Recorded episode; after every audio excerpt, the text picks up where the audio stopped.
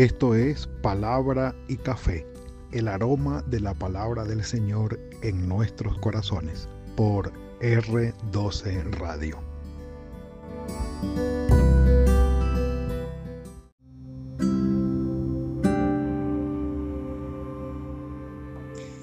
Señor, bendito seas por redimirme para servirte con amor.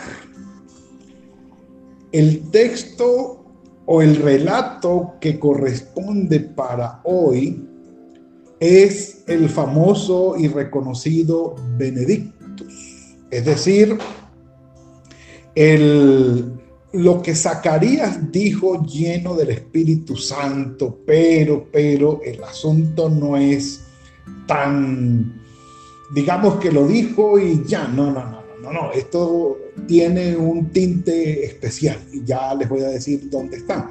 Capítulo 1 del el Evangelio de Lucas, capítulos, versículo 67. Después que se da el nacimiento de Juan el Bautista y Zacarías escribe sobre una tablet, eh, Juan es su nombre, confirmando porque los vecinos y los parientes decían, ¿por qué le van a poner Juan? Si es que no hay nadie de Juan en tu familia. ¿Por qué Juan? ¿Por qué Juan?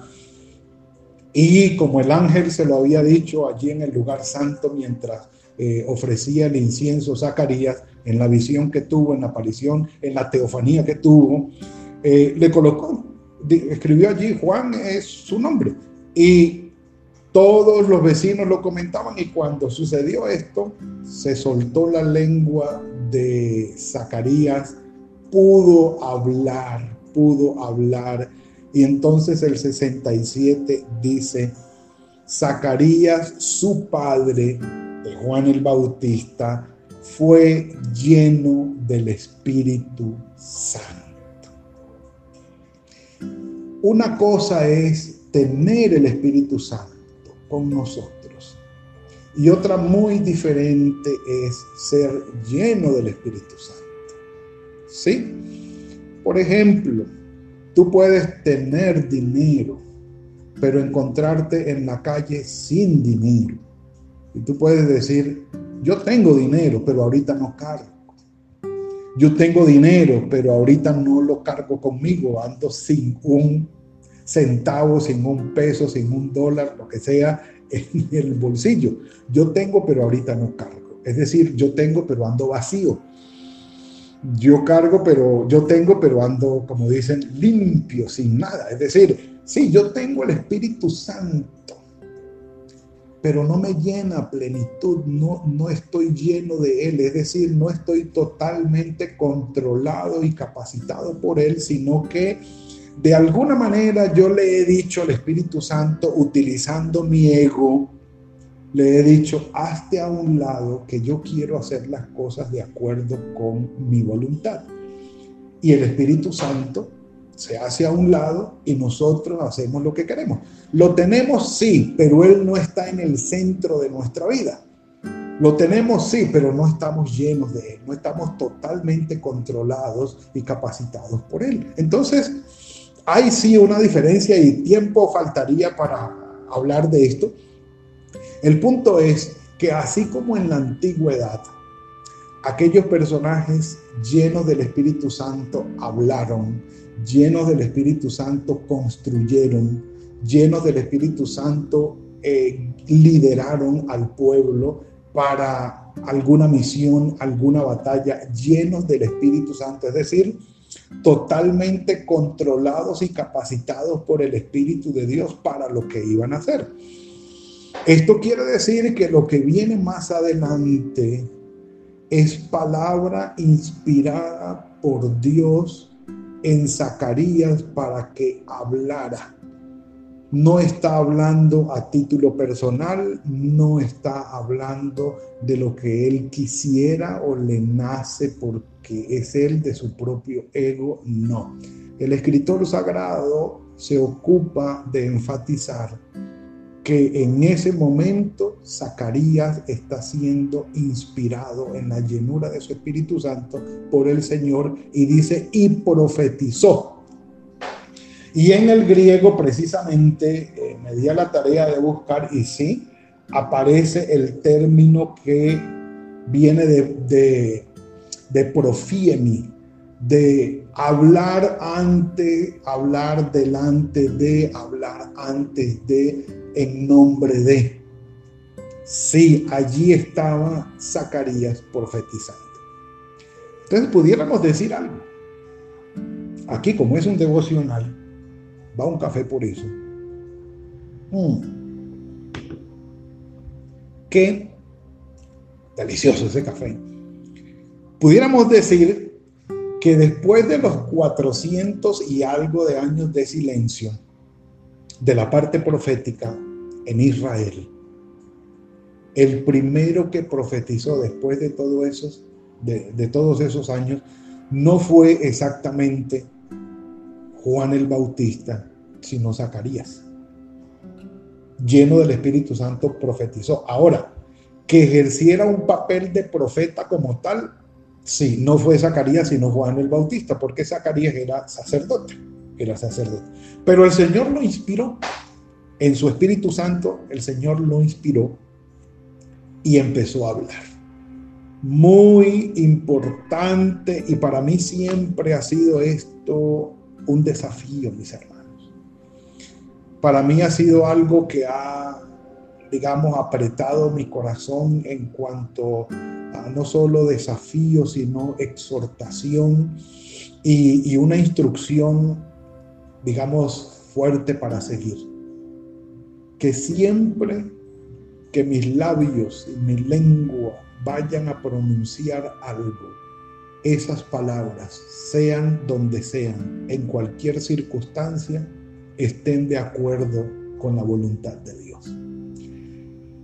Y tengo que admitir y confesar que ha sido difícil, no ha sido fácil luchar con el ego en cuanto a las reacciones por las palabras. Eh, muchas veces eh, las palabras hieren, dañan y no son las apropiadas. Que podemos decir, ¿hablaste lleno del Espíritu Santo? Respuesta, no hablé lleno de ego, hablé por mi propia cuenta, hablé en reacción sin tenerlo presente y como les digo ha sido un desafío para mí a la vez que eh, reflexiono en Santiago 1, 19 y 20. Por lo demás, mis amados, todo hombre sea pronto para oír, tardo para hablar y tardo para airarse, enojarse porque la ira del hombre no obra la justicia de Dios. Aún desde los tiempos de mí, ¿estamos conectados ya?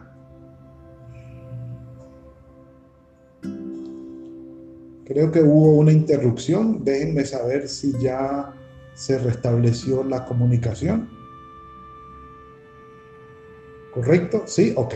Muy bien aún desde mis tiempos de temprana juventud, cuando analizaba esto, empezó a ser un desafío para mí. El poder hablar con palabras que edifiquen, como lo dice eh, Pablo en Efesios, que no salgan de nuestros labios palabras eh, groseras, palabras hirientes que dañen, sino que edifiquen a los demás. Eh, y definitivamente hay que depender del Señor para eh, pronunciar esto y para reaccionar de esta manera. Es cuidar el corazón porque de la abundancia del corazón habla la boca. Y, y como les digo, es un desafío, es fuerte, es fuerte porque estamos hablando de nuestros labios, de nuestras reacciones, de lo que queremos decir, de lo que nos provoca decir, de lo que a veces maliciosamente queremos decir y muchas veces tenemos que pedir perdón por lo que dijimos que el Señor nos ayude a guardar nuestras palabras. Y sin más ni más, dice Zacarías, bendito el Dios, el Señor Dios de Israel, que ha visitado y redimido a su pueblo. De allí, del bendito Benedictus que llaman, la palabra es eulogio, viene de eulogio, de bendito seas, de hablar bien, de expresarse bien, de bien decir con mis palabras acerca de, perdón, si, si María dijo megalunei es que engrandece mi alma al Señor, Zacarías está diciendo bendito seas, bendito seas tu Señor Dios de Israel y empieza a hablar de las razones. Entre las razones, dice él, has visitado, has visitado, permítanme leer. Lucas emplea el verbo visitar en sentido positivo porque tiene su sentido negativo. digamos lo negativo por, ¿sí? Porque eh, implica es visitar con fines de juicio para juzgar y castigar.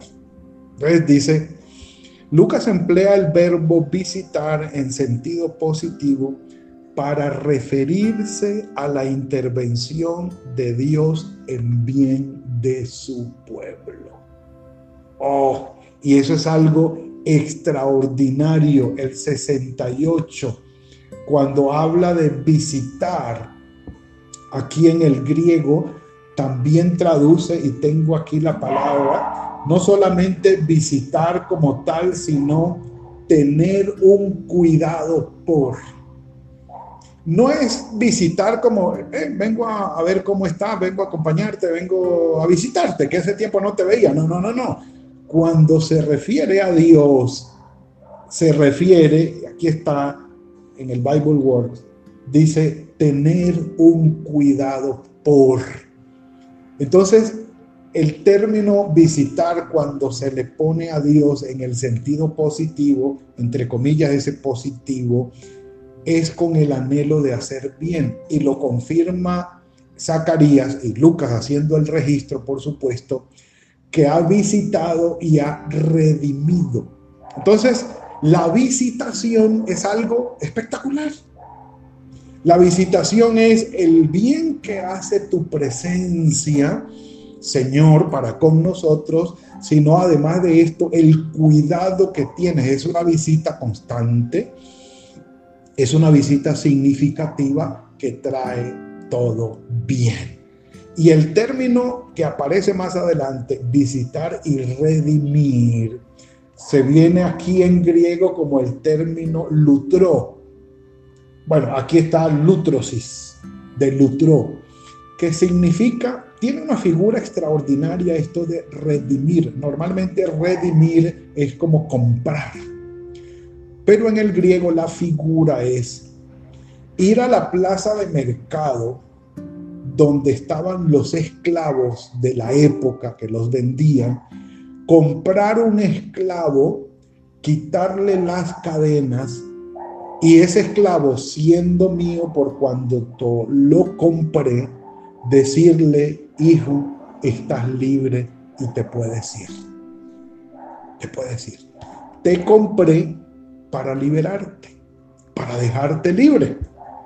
Entonces, el esclavo, eh, estamos hablando de la figura del lutro, de redimir, de redimir, L-U-T-R-O-O, lutro, de redimir. La figura es que este esclavo sabiéndose comprado por este Señor y sabiéndose libre por voluntad de este Señor, decide el esclavo por voluntad propia quedarse sirviéndole, sirviéndole a ese Señor por gratitud, por bendición, dando su vida a Él porque lo compró y lo dejó libre. Y él en la libertad que le dio decide someterse a su señorío voluntariamente.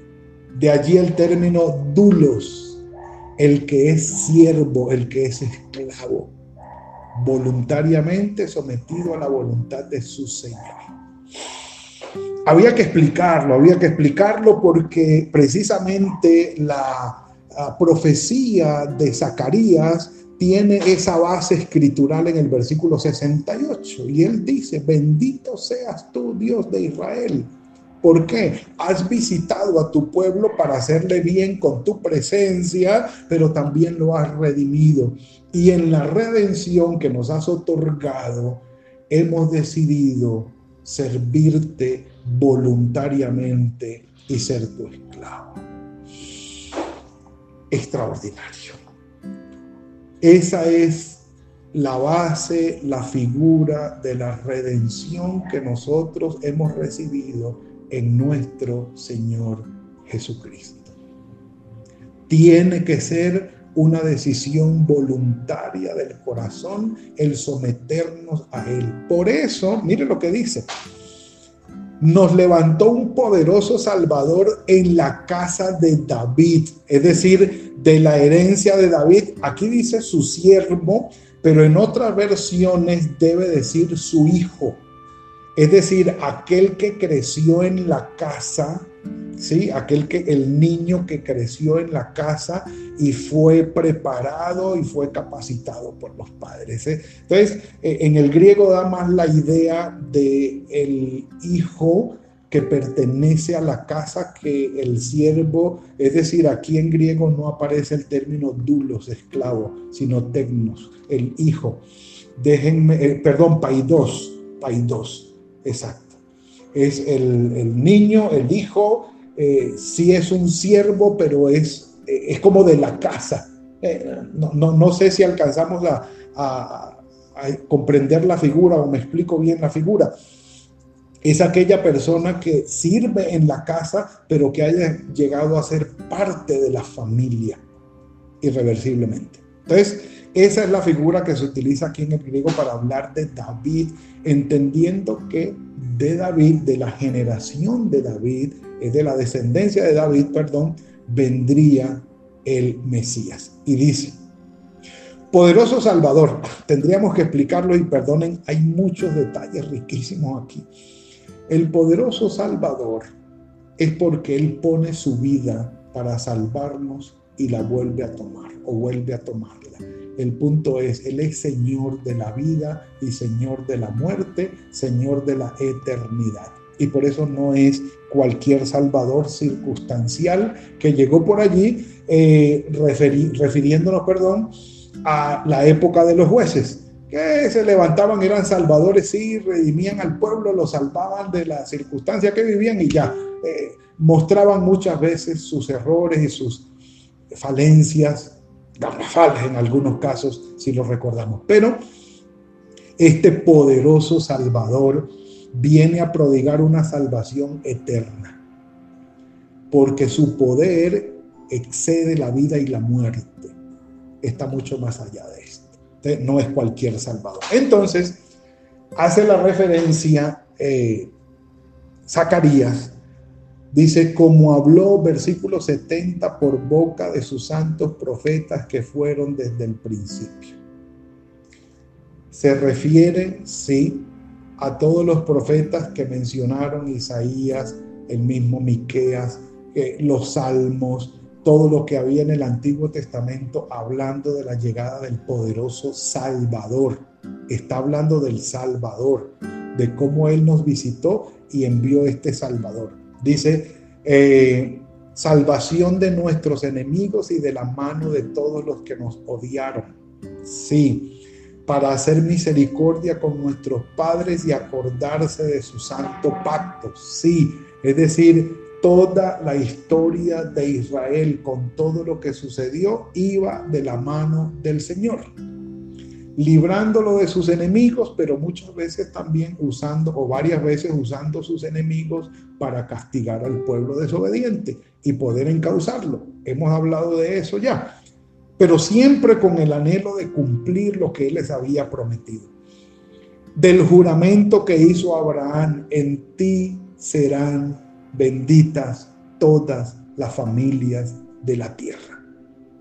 Abraham el juramento que hizo Abraham, nuestro Padre, que nos había de conceder la tierra prometida, la bendición para ellos, para con los que los bendijeran los iba a bendecir, para con los que los maldijeran los iba a maldecir. Es decir, Dios iba a estar allí para guardar a su pueblo. Que librados de nuestros enemigos, y aquí viene el 74, sin temor te serviríamos. Y aquí viene el gran propósito desde que se le dijo al faraón, deja ir a mi pueblo para que venga al desierto y me adore y me sirva. Todavía sigue la misma propuesta, la misma propuesta. Yo los he redimido a ustedes para que me sirvan, para que unidos a mí puedan vivir la vida que yo quiero que ustedes tengan en bendición y me sirvan porque en ello hay propósito de vida. Dicho de otra manera, citando al pastor Rick Warren, él dijo, fuimos creados para servirle al Señor. Ese es nuestro gran propósito de vida. Esa es la estructura que el ser humano lleva por dentro. ¿Cuál es el punto?